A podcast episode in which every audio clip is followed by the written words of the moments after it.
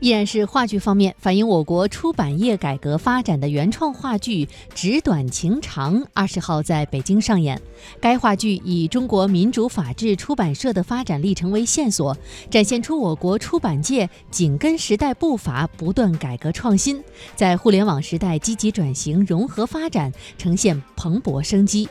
剧中还呈现了我国出版业在媒体融合和科技融合方面的最新成果，反映出一种内容多种表达正加快实现。